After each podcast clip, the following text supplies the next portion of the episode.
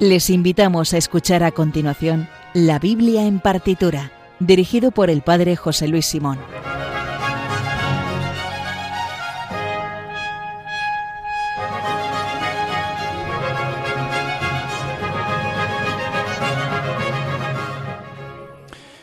Buenas noches, pues vamos en estas horas de la madrugada después del programa que nos da pie el Padre Luis Fernando de Prada y su programa El hombre de hoy y Dios Vamos a escuchar la Biblia, pero en música clásica, la Biblia en partitura. Eh, hoy vamos a continuar con algo que empezamos hace algunos meses. Eh, buenas noches, Sergio. Muy buenas noches, padre. Hoy vamos con un viejo conocido del programa, con el padre Gonzalo Barbet, ¿no? Muy buenas noches a todos. ¿Qué tal? Muchas gracias, Sergio. Muchas gracias, padre José Luis. Buenas noches, Padre Gonzalo. Eh, nos encanta aquí tenerte aquí en el programa de la Biblia en partitura y vamos a continuar, como decíamos en la presentación, con lo que empezamos un proyecto de estos eh, frikis nuestros, es hacer una especie como de eh, una versión de lo que hizo Händel con su Mesías, de todo el relato de la historia de la salvación, pero hacerlo con la música de Juan Sebastián Bach. En Adviento escuchamos textos de las cantatas de Adviento de Bach, en Navidad partes del oratorio de Navidad y hoy que estamos en plena cuaresma vamos con la pasión según San Mateo. Y además se acerca ya la Semana Santa y qué mejor que meditar estos textos en los que nos introducen en la pasión del Señor. Eh, no vamos a poder escuchar entera. Si nos dieran cuatro, cinco, seis horas de programa, lo podemos negociar con el padre Luis Fernando. Nos podrían dar una noche entera y la programamos entera y la vamos comentando. O sea, vamos a si nos está escuchando el padre Luis Fernando, queda hecha la propuesta y la escuchamos entera. Dura entera como unos, unas tres horas entre que hablamos y tal y cual. Pues igual hablamos poco, o sea que hablamos poquísimo y de una forma muy concisa y tal y cual. Pero bueno, para el año que viene vamos a pedir un maratón de, de Juan Sebastián. Tendría éxito, estoy seguro. Hombre, claro que sí hacemos aquí, nos ponemos aquí los tres toda la noche y ya dormiremos al día siguiente. Dos, pilas de café y ya la, listo. Pero en definitiva, como no se puede, podemos hacer una pequeña selección de textos de la Pasión según San Mateo para contemplar, ¿no? que sirva casi como una meditación cuaresmal que nos introduzca en, pues, en los misterios de nuestra redención, que ya se acercan y vamos a celebrar dentro de poco. Así será. Pues eh, recuerden que el Twitter del programa es arroba donde también pueden escribirnos para hacernos una petición, dedicatoria o recomendación y además tienen la lista de obras que vamos a escuchar a continuación. También pueden ponerse en contacto con nosotros en el mail la biblia en partitura arroba. Dicho lo cual, comenzamos en Radio María, la Biblia en partitura.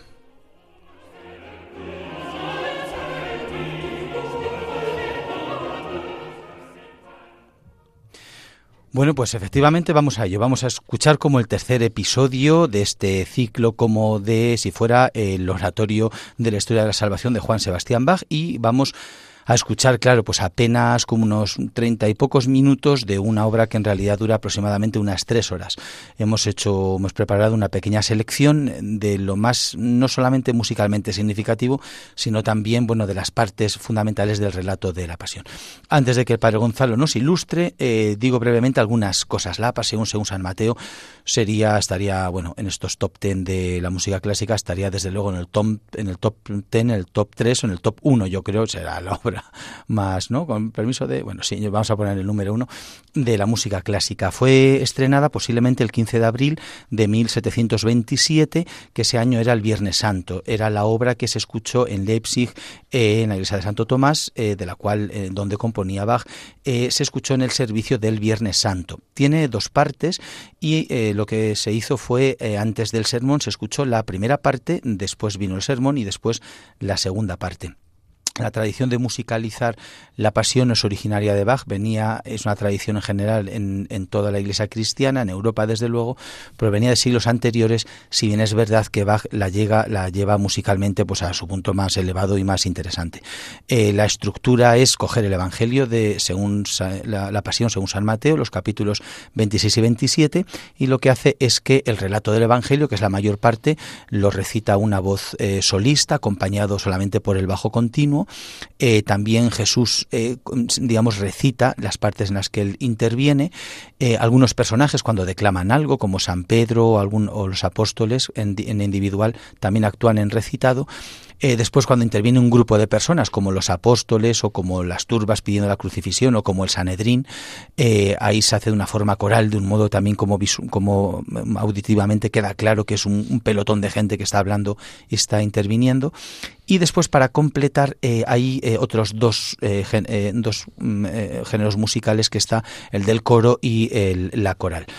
los coros el, el, primero y el final eh, y, alguno que está intercalado eh, es bueno donde intervienen todas las, las, las, dos orquestas para las cuales está compuesto los tres coros para los cuales está compuesto un coro completo otro completo y otro de niños eh, y las corales aunque estaban previstas que las cante también el coro como tal pero también participaba todo el pueblo porque de hecho eran fragmentos que em, em, se, se sabía la gente Ahí está el famosísimo coral de la Pasión que aparece hasta cinco veces en el relato de la Pasión según San Mateo.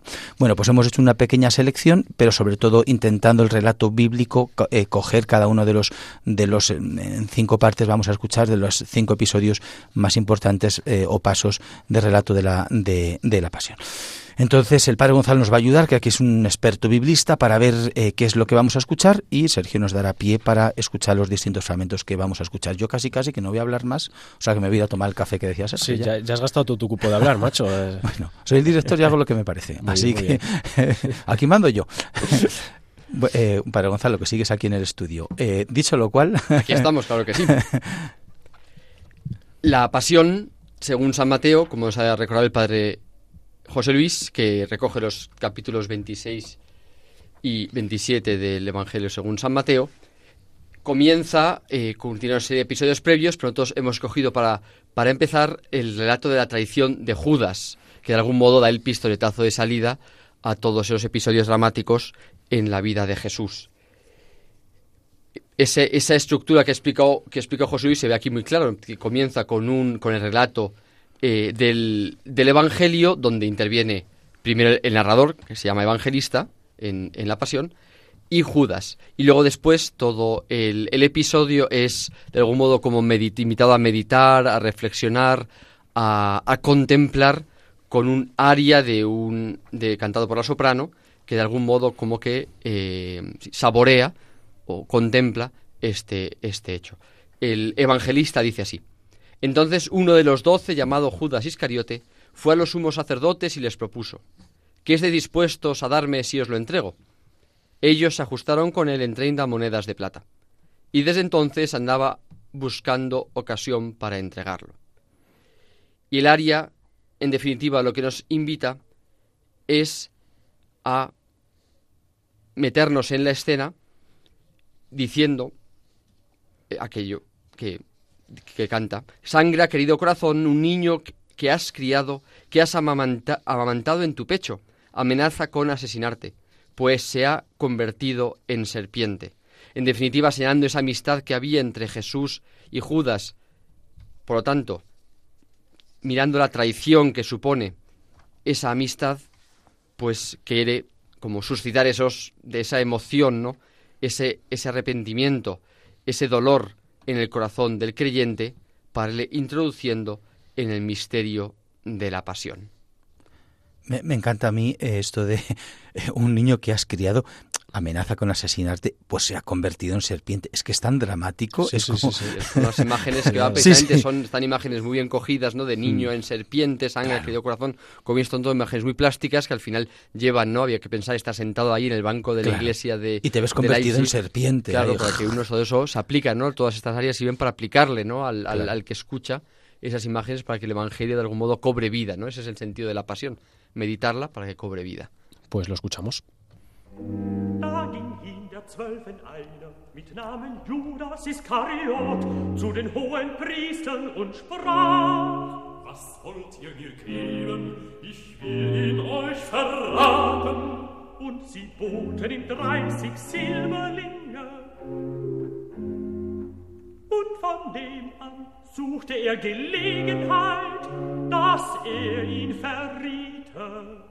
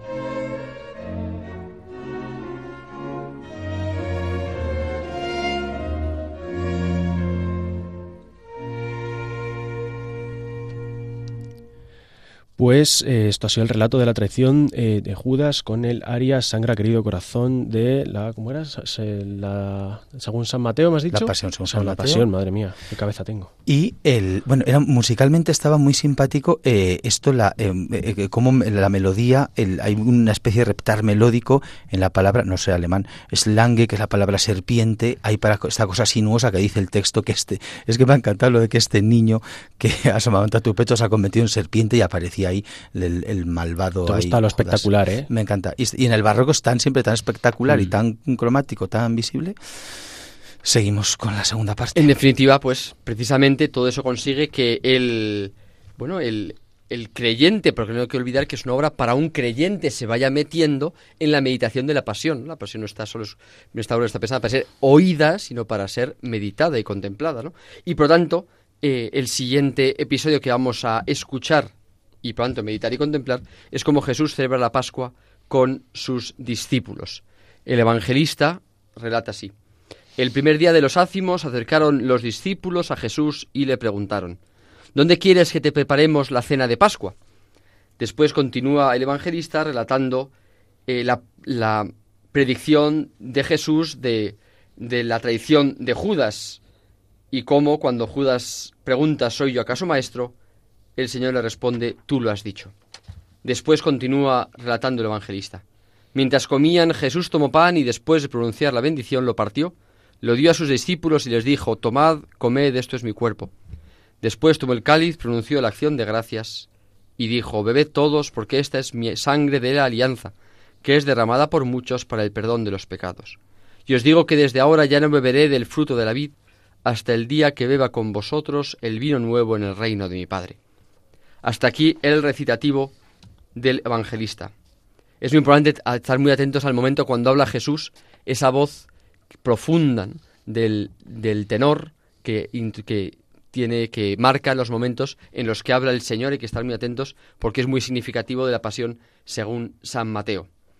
Jesús que se entrega, ¿no? que da palabra, que pone palabra, pone amor en esos gestos de la Eucaristía. No hay que olvidar que en la tradición luterana más pura, Bach era luterano, en la teología protestante más originaria, sí que creían en la presencia real de Cristo en la Eucaristía, aunque fuera solo durante el sacramento de la Santa Cena.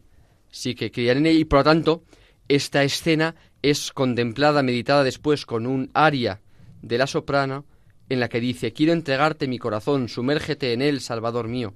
Quiero abandonarme en tus brazos. Si el mundo es pequeño para ti, sé tú solo para mí más que el cielo y el mundo. Precisamente en la Eucaristía Dios se hace pequeño para poder entrar en nosotros, para poder venir a nuestro corazón y así se, da ese intercambio de corazones, que es lo que sucede y los católicos lo vemos especialmente nosotros, incluso más en la Eucaristía, tenemos una conversión todavía más grande de la Eucaristía, sabemos que se da ese intercambio de corazones, donde el Señor nos da toda la fuerza de su pasión y nosotros a su vez nos introducimos en la pasión del Señor.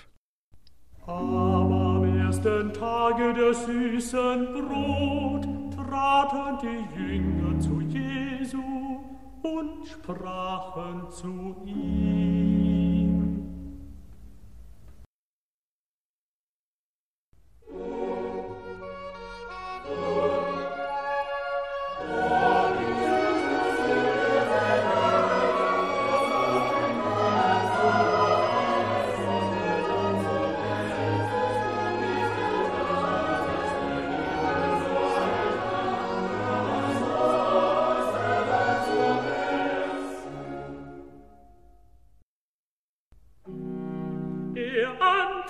wartete und sprach.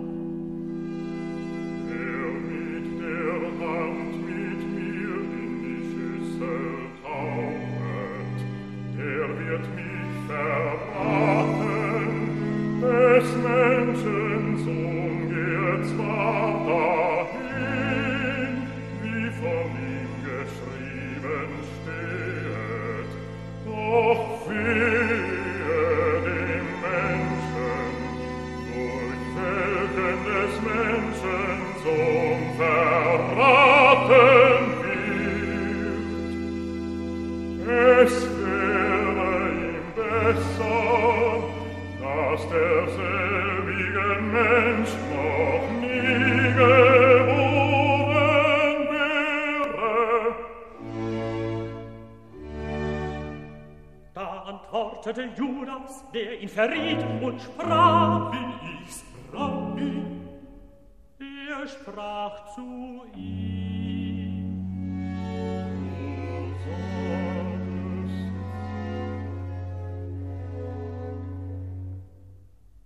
Da sie aber aßen, nahm Jesus das Brot, dankete und brach's und gab's den Jungen und sprach.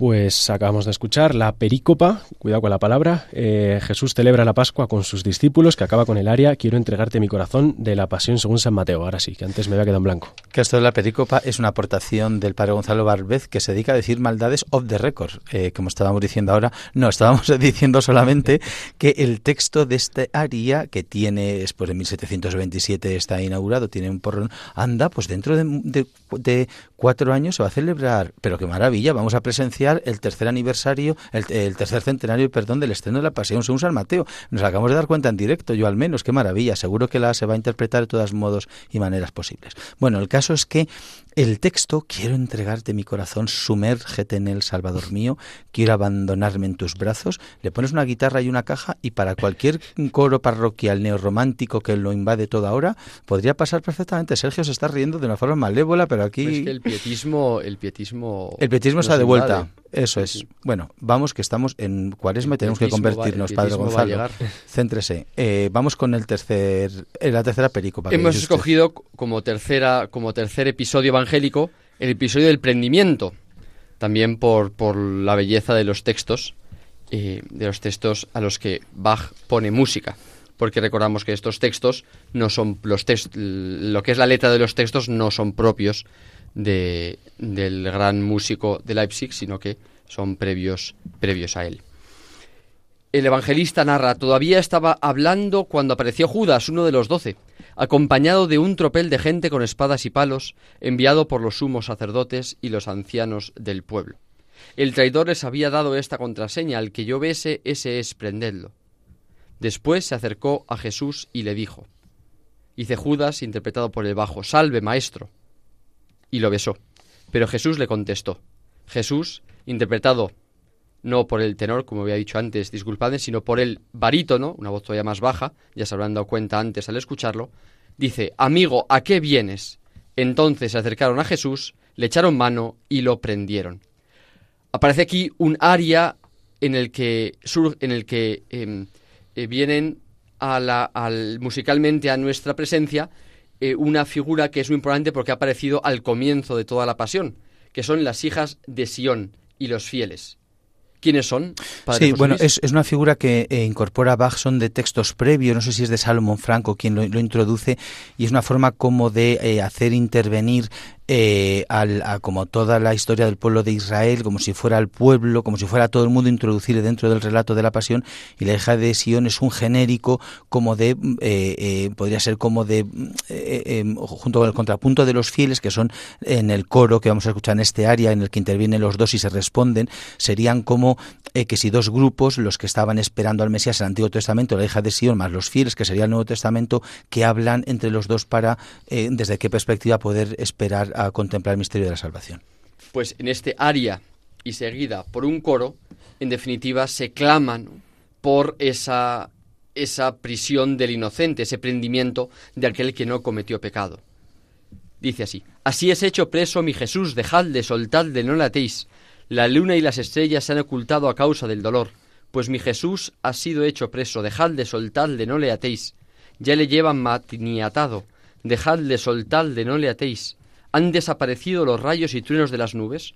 Oh infierno, abre tu abismo de fuego, destroza, derriba, devora, aniquila con súbita cólera al pérfido traidor, al monstruo asesino. El texto este también es extraordinario. esto el fondo es un clamor, destroza, casi. derriba, devora, es aniquila. casi un clamor popular, ¿no? Que, que- que llama como a, a pedir, ¿no? A pedir, eh, pues en el fondo, la sangre del traidor frente, ¿no? A la, a la absolución del inocente. Y después, eh, Bach nos sorprende con una coral preciosa que invita a todo el pueblo a cantar y a meditar, en definitiva, que son nuestros pecados los que han llevado a Jesús a su pasión, que son nuestras culpas las que carga Jesús en su dolor. Y dice así esta coral, Oh hombre, llora tu gran pecado, por el cual Cristo dejó el seno de su Padre y descendió a este mundo. De una Virgen dulce y pura nació para nosotros, Él quiso ser mediador. Ha dado vida a los muertos y ha curado a los enfermos, hasta que le ha llegado la hora de ser sacrificado por nosotros, de llevar sobre la cruz la pesada carga de nuestros pecados. En definitiva, ya pueden ir viendo que se trata de una lectura de la pasión en el que se va meditando constantemente que es por nosotros, por cada uno de nosotros, por mí, que Jesús realiza todo su sacrificio. Lo escuchamos.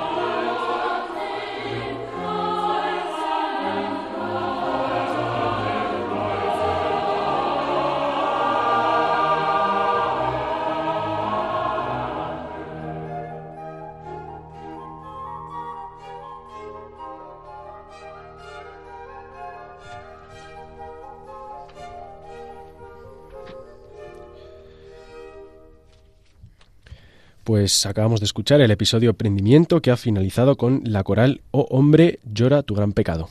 Que es, es- casi como, como el credo, ¿eh? O sea, si le relees el texto de la eh, llora tu gran pecado, por el cual Cristo dejó el seno de su Padre, descendió de la Virgen dulce y pura, nació, el quiso mediador, es una especie de credo ahí poético muy, muy bonito. Y la melodía es bonitísima, realmente es preciosa, y con este eh, coro coral más bien acaba la primera parte de la pasión, es decir, que en este momento vendría el sermón y a continuación la segunda parte de la pasión, que tampoco de momento vamos a escuchar seguida, pero continuamos con el relato de las burlas de los soldados. Así es, efectivamente, Jesús es apresado, llevado a la casa de los sumos sacerdotes para tener el juicio, después al pretorio y condenado por Pilato, pero antes los soldados pues tienen esos episodios de burlas que es un, un momento que le sirve a, a Bach para pues seguir contemplando, meditando, imprimiendo en el alma de los creyentes pues todos esos sentimientos de dolor, compasión, arrepentimiento y conversión. Dice así el evangelista con el recitativo, que estamos ya acostumbrados a escuchar. Entonces los soldados del gobernador se llevaron a Jesús al pretorio y reunieron alrededor de él a toda la cohorte. Lo desnudaron y le pusieron un manto de color púrpura y trenzando una corona de espinas, se la ciñeron a la cabeza y le pusieron una caña en la mano derecha. Y doblando ante él la rodilla, se burlaban de él diciendo, introduce un coro, Salve Rey de los judíos. que es un coro a modo de estas turbas de la Pasión según San Mateo, que como si fueran pintura, que los malos están, son muy feos normalmente, la pintura barroca, que es para que quede claro, esos son malos, musicalmente también, aparte de la intensidad de todo el coro interviniendo, se percibe como una I, como una I que están ahí como mal, o sea, que no nos caen bien solamente al escucharlos musicalmente, la melodía. Y toda esta escena eh, permite a los fieles cantar juntos una coral que es eh, muy conocida y también muy importante, ¿verdad, Padre José Luis? Sí, aparece, se llama el, el coral de la pasión porque aparece con de- en distintas versiones melódicas hasta cinco veces en la, en la, en la pasión según San Mateo.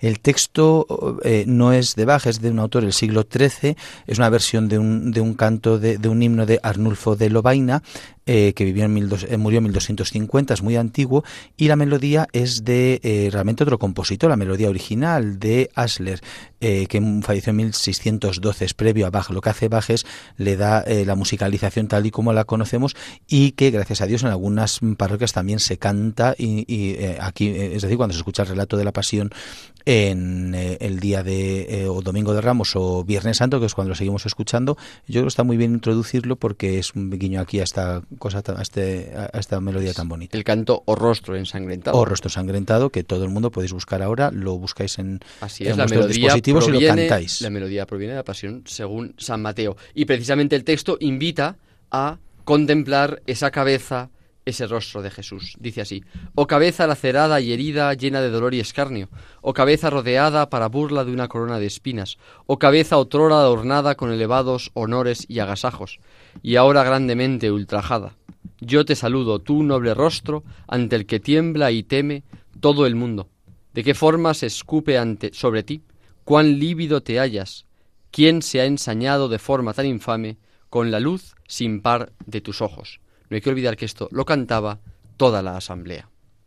Da nahmen die Kriegsknechte des Landpflegers Jesum zu sich in das Richthaus und sammelten über ihn die ganze Schar und zogen ihn aus und legten ihm einen Purpurmantel an und flochten eine Dornenkrone und setzten sie auf sein Haupt und ein Rohr in seine rechte Hand und beugeten die Knie vor ihm und spotteten ihn und sprachen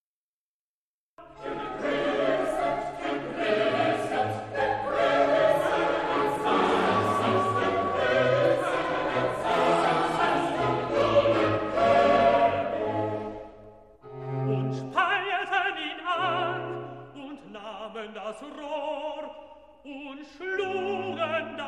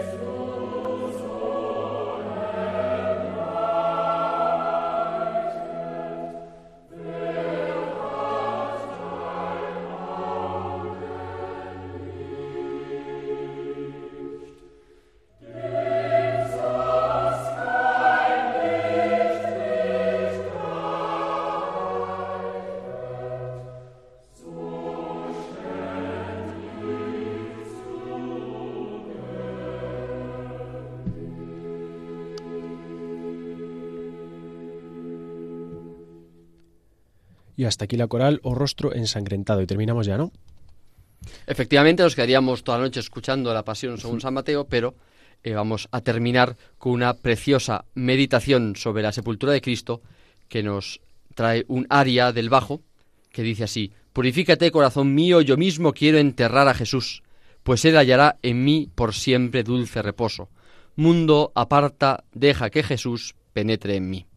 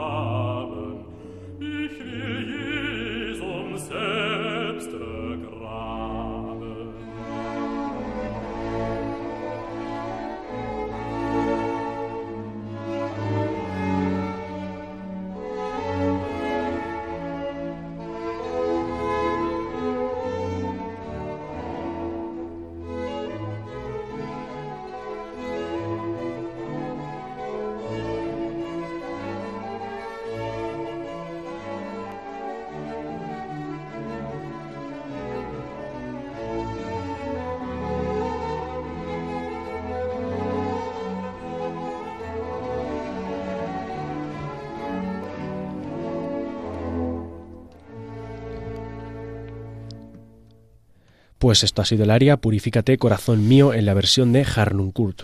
Como todas las que hemos escuchado, de la Pasión según San Mateo que nos ha ilustrado el Padre Gonzalo Bar- Barbez. Muchas gracias por estar aquí con nosotros esta noche. Muchas gracias a vosotros, como siempre, un placer. Te esperamos en Pascua, no tenemos mucho tiempo para más. Sergio, acaba con el programa que nos echan.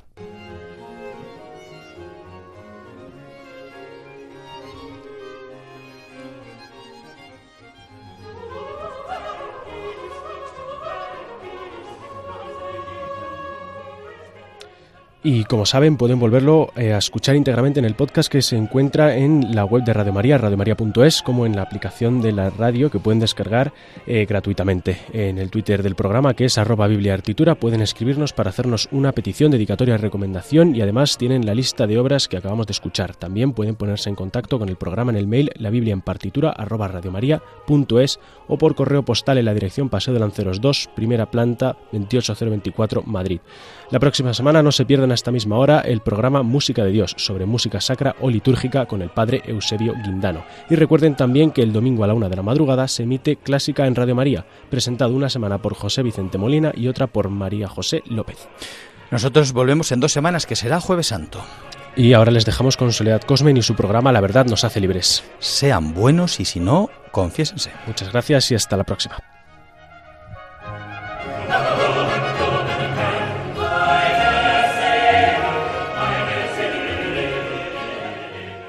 Han escuchado en Radio María La Biblia en partitura, dirigido por el Padre José Luis Simón.